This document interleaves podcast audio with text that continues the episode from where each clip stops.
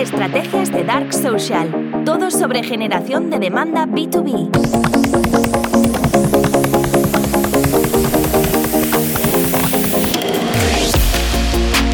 Bueno, este mes estamos de celebración, estamos de cumpleaños. Estrategias de Dark Social cumple un año desde que lo creé en febrero del año 2022. Ahora ya estamos en febrero de 2023 y la verdad es que estoy muy contento porque hemos logrado lo que buscábamos. Cuando creé el podcast era porque quería crear una comunidad, la primera comunidad sobre generación de demanda en castellano. Em, hoy en día creo que tenemos la comunidad de generación de demanda más grande del mundo en habla hispana, con lo cual eh, estamos muy contentos. En Spotify hemos logrado estar en entre el 5% de los podcasts más compartidos del mundo. Eh, creo que en 2023 conseguiremos estar en el 1%, si no lo estamos ya. Eh, encima vemos una comunidad súper activa eh, que realmente considera que se le aporta valor, que es el objetivo. Y lo más importante, no nos olvidemos que estamos hablando de growth marketing, hemos conseguido que el podcast sea el principal programa de revenue de la empresa, con lo que realmente los objetivos se han cumplido. Precisamente por eso quería aprovechar este, este cumpleaños, quería celebrar el cumpleaños del podcast para explicar cuáles son mis aprendizajes. Em, al final es ganar o aprender y creo que sin duda durante este año he aprendido mucho sobre el podcast y aquí van mis conclusiones. Lo primero es que me ha permitido estar en contacto con el mercado. Em, en primer lugar porque a mí me ha forzado incluso a, aprender más sobre generación de demanda, mantenerme actualizado sobre aquello que identificaba como de potencial interés para la comunidad y me ha hecho aprender como marketer. Sin duda, el, hecho de tener que publicar sí o sí, pase lo que pase, llueva o nieve, estés donde estés, todas las semanas un episodio, al final hace que, caigas en el famoso efecto de me quedo son ideas, ¿no? y ahí es cuando hay que recurrir a la metodología, al proceso de trabajo para poder crear, para poder tener nuevas ideas que al final te hacen incluso, lógicamente, ir más allá de lo que tú sabes y estar aprendiendo constantemente. Y eso, para mí, ha sido probablemente lo, más importante, ¿no? Me, ha hecho aprender muchísimo a nivel personal. Pero lo, segundo, con respecto al primer punto, es que me ha aprendido perdón, me ha aprendido, me ha, me ha, obligado a tener un contacto con el mercado, a tener ese contacto con el mercado. ¿Por qué? Porque es justo lo que decía, no te quedas sin ideas, sino que has de tener una metodología que te permita constantemente entender de qué tienes que hablar en el próximo podcast. Es decir, esto no, no consiste en levantarse por las mañanas y pensar de qué voy a hablar en el podcast que tengo el jueves, ¿no? ¿De qué voy a hablar hoy? No, no, no funciona así. No hay que mirar por la ventana hacia el infinito pensando qué vas a hacer, sino que detrás tiene que haber una estrategia, una metodología que consista principalmente en la investigación de mercado, intentar entender, y aquí el análisis es profundamente cualitativo, qué es lo que más interesa a tu público objetivo. Para eso tienes que haber hecho tus deberes, tienes que entender perfectamente cuál es tu perfil de cliente ideal, quién pertenece al comité de compra, cuál es su mapa de intereses, qué contenidos son top of the funnel, qué contenidos son mid of the funnel y cuáles son bottom of the funnel para entender que cuando haces un podcast estás en bottom of the funnel y por tanto tienes que ser capaz de producir esos contenidos que son BOFU para tu público objetivo, para ese perfil de cliente ideal y en particular para esos miembros del comité de compra. En mi caso, CMOs, Head of Growth, etcétera. ¿De dónde sacamos las ideas, por tanto? Hay varias fuentes, pero siempre tienen que estar contrastadas. Por ejemplo, una publicación en LinkedIn que haya funcionado bien a nivel cualitativo, porque miras los top 5 perfiles que han interactuado con la publicación y ves que se corresponden con tu público objetivo. Miras los top 5 eh, empresas que han interactuado con la publicación y pertenecen precisamente a tu marco de perfil de cliente ideal. Entonces ahí puede que tengas una muy buena idea para eh, desarrollarlo en, un episodio del podcast. Por ejemplo, puedes ver tu audiencia, con qué otros perfiles y con qué contenidos están interactuando para tú sencillamente replicarlos porque sabes qué es lo que a ellos les interesa. Puedes tener una reunión con tu equipo de ventas para ver qué es lo que están preguntando los clientes porque probablemente si hablas sobre eso ya te garantizas que a los clientes les interesa, pero sobre todo vendrán todavía más cualificados. Es decir, detrás de una metodología donde te nutres de la propia comunidad para saber qué es de lo que hay que hablar y asegurar que eso va a interesar. Ese contacto con el mercado para mí es, es básico como, como, como, como director de una empresa y creo que para cualquier CEO de una empresa es un ejercicio muy sano y que no hacerlo representa un gran coste de oportunidad, como decía Chris Walker en la entrevista que le hice a finales del 2022, que fue para mí como, como un hito en el podcast, ¿no? poder traer al, padre de la generación de demanda. Em, sin duda, ese contacto con el mercado es una de las cosas que más valoro, estar en constante investigación del mercado para entender constantemente en qué punto se encuentra el mercado. Si ahora cualquier persona me preguntara cómo está desarrollando, cómo, está, cómo está evolucionando la generación de demanda, lead generation, growth marketing, marketing B2B en, en países hispanohablantes, creo que tengo una muy buena idea precisamente porque todas las semanas me he estado encargando de, entender qué es lo que preocupa, de qué quiere hablar la gente, cuáles son los puntos de dolor, qué es lo que más valoran. Y eso, por supuesto, por supuesto, un punto importantísimo que no quiero descuidar, lo complementamos o, al revés. Lo que he explicado hasta ahora es un complemento de lo que voy a decir con entrevistas a clientes. Fundamental. O sea, ahí está la principal fuente de conocimiento para eh, cualquier, cualquier estrategia de contenidos, ya sea podcast, LinkedIn o cualquier plataforma. Entonces, creo que ese es un ejercicio brutal que todo CEO debería llevar a cabo, porque si no luego te encuentras en la típica situación, como siempre he dicho en el podcast, eh, la típica situación que te dice en el mercado cambió y la empresa no supo adaptarse. A nivel estratégico y a nivel más táctico, ¿cuántos CMOs, cuántos VP of Sales se quejan de hablar con el CEO y el CEO tener una imagen totalmente desconectada de qué es lo que está pasando en el mercado, eh, fijarnos objetivos que no tienen nada que ver con lo que realmente marketing y ventas consideran que pueden alcanzar, etc. Eso pasa por cuando el CEO no, no, hace este tipo de ejercicios. No digo que esta sea la única forma de hacerlo, pero yo lo que he descubierto durante este año, tanto por haberlo hecho personalmente como por los clientes con los que he tenido el placer de trabajar, es que es un ejercicio muy sano que no solamente afecta al desempeño del CEO de una empresa, sino a toda la organización. Por la capacidad que va a tener el CEO, eh, gracias a tener este contacto con el mercado, de establecer objetivos y estrategias que sean realistas y que por tanto el resto del equipo eh, al final deba compartir, porque es lo que el mercado manda. En segundo lugar, he podido ver que crear un punto de vista único es fundamental. Es por lo que tu audiencia va a querer escucharte, pero sobre todo es lo que te va a permitir crear una categoría y por tanto relevancia de marca. Lo que más veo que falla en muchos podcasts es basarlos en entrevistar a clientes, a gente, eh, pero sobre todo en, no tener un punto de vista único. Cuando veo podcasts que, que van sobre única y exclusivamente entrevistas, pienso, cómo este podcast es capaz de generar clientes potenciales para la empresa que promueve el podcast.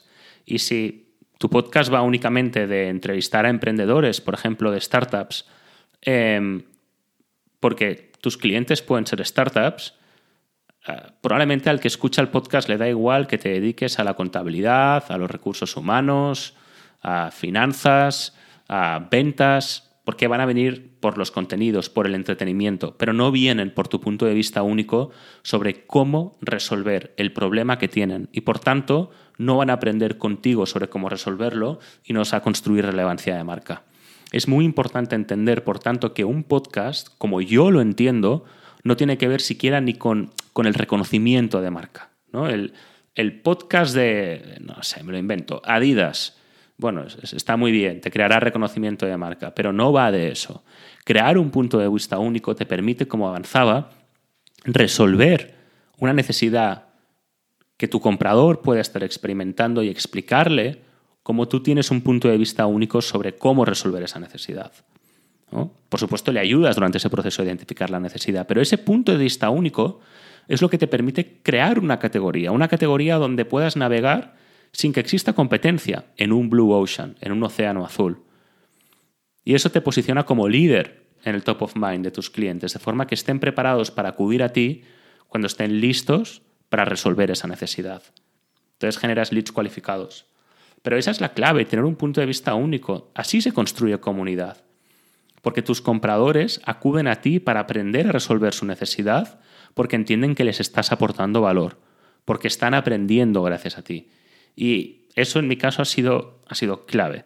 Em, tuve un caso precioso eh, hace poco de eh, una persona que espero que, me esté escuchando que me explicaba cómo en agosto trabajaba en una empresa, dejó de trabajar en esa empresa pasado, pasado el verano, pero justo empezó a escuchar mi podcast y explicaba cómo consiguió un trabajo, pues hablándole sobre a su, próximo empleador sobre generación de demanda y todo lo que había escuchado en, este podcast. ¿no?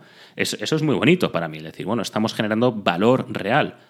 La pregunta es, ¿cómo este valor real, cuando hablas con un CEO ¿no? que, te pide resultados como CMO, cómo este valor real se transforma en resultados para la empresa? Bueno, pues ahora mismo estoy en contacto con esta persona sin haber sabido esta historia tan bonita que, que, ha vivido durante los últimos seis meses porque quiere trabajar conmigo. ¿no? Eh, eso desde un punto de vista de marketing es de 10. Como, como, como, termómetro para saber si estás aportando valor a tu comunidad, es, es, sin duda un termómetro maravilloso, porque sin duda ves que estás aportando valor, estás, estás enseñando a resolver una necesidad, estás compartiendo la solución a una necesidad y encima luego eres capaz de, de generar resultados de una forma muy efectiva, porque al final hablamos de un proceso de toma de decisión que se inició en verano y ahora es cuando se está decidiendo resolverlo, ¿no? Desde un punto de vista mío, de mi empresa. Eso reduce el coste de adquisición por cliente, porque lógicamente evita que un delegado de ventas tenga que hacer un seguimiento durante tantísimo tiempo.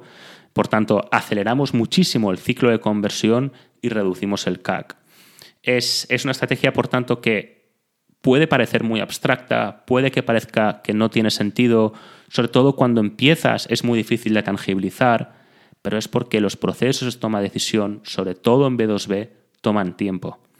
Uno de los triggers que hemos identificado, de hecho, tanto en Performance Media como trabajando con nuestros clientes, es que un trigger, un disparador para, un disparador para contratar nuevos eh, proveedores en B2B suele ser el cambio de trabajo. Entonces puede pasar muchísimo. En B2B pasa que ves CRMs con deals que están estancados de repente la persona con la que estás hablando se cambia de trabajo y te llama desde la nueva empresa. Esto desde un punto de vista de ventas es un drama cuando sucede. Desde un punto de vista de marketing, cuando creas un punto de vista, un punto de vista único, esta persona va a estar consumiendo tus contenidos porque está aprendiendo contigo. Y cuando se cambie de trabajo pasados 6, 12 meses desde la primera vez que hablaste, desde la primera vez que eh, empezó a escuchar tu podcast, desde la primera vez que empezó a consumir tus contenidos en cualquier formato, pues durante todo este proceso ha estado teniéndote en tu top of mind porque ha estado aprendiendo contigo porque tienes un punto de vista único. Y entonces cuando se cambia de trabajo, acude a ti. Entonces, ese trigger que nosotros sabemos, ese disparador que nosotros sabemos que puede disparar el inicio de un proceso de toma de decisión, desde marketing podemos gestionarlo, únicamente gracias a tener un punto de vista único. Si eso se hiciera desde ventas, con una persona a la que hay que hacer un seguimiento en el CRM durante tanto tiempo, sería muy difícil de hacer, sería muy caro. Y esto vemos que con nuestras estrategias de generación de demanda sucede y sucede muchísimo. El ejemplo que os he puesto es un ejemplo que bueno, ha sido muy reciente, el pasado viernes me lo comentaron, pero me parece un ejemplo muy, muy bonito, pero sobre todo muy común, muy recurrente. Entonces, tener un punto de vista único es fundamental. tercer lugar, hay, una parte que es la, atribución, que no es lo mismo que la medición. ¿eh? Cuando hablamos de medición, hablamos únicamente de saber eh, cuál es el CPM de una campaña, cuál es el CTR, cuál es el coste por clic. Pero cuando hablamos de atribución, queremos saber cuáles son las fuentes de nuestro tráfico. Por ejemplo, cuáles son las fuentes de, una audiencia, bueno, de un tráfico que, por ejemplo, ha rellenado el formulario de contacto. Claro, el problema que tenemos con el podcast es que el negocio de Apple Podcast, de Spotify, de iBox, de Google Podcast, no es vender datos. Y aunque lo fuera, sabemos que la tendencia actual en 2023, tanto por parte del regulador como por parte del comprador en cuanto a las necesidades que cada día tiene más, tienden hacia la privacidad de los datos, de forma que la atribución es algo que a largo plazo, a mi modo de ver, no tiene mucho sentido trabajar.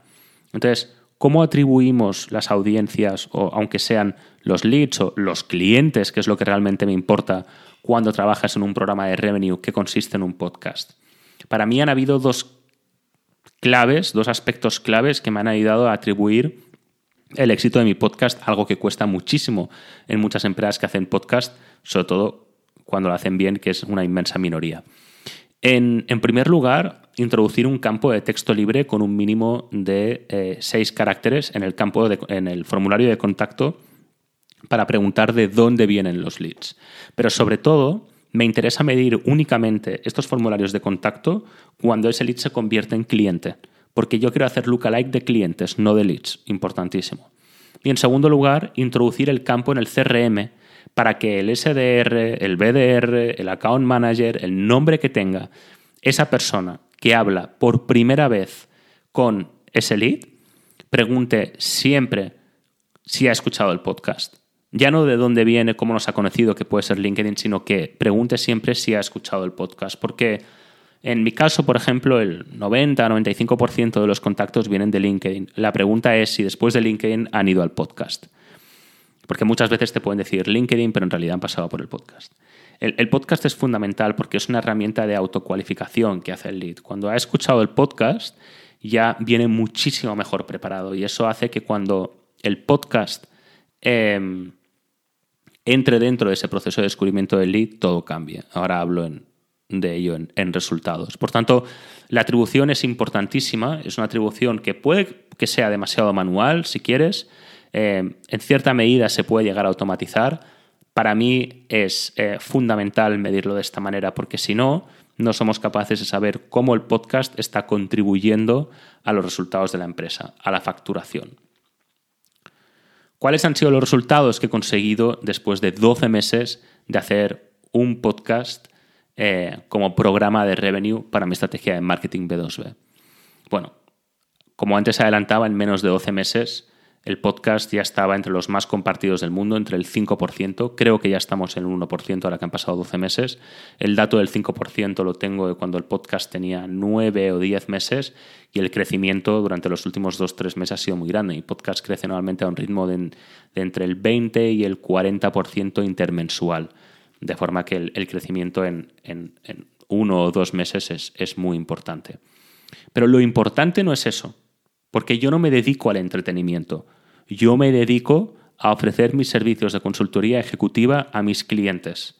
Y por tanto, mi principal métrica para medir si el podcast está funcionando o no es cuántos clientes ha generado el podcast.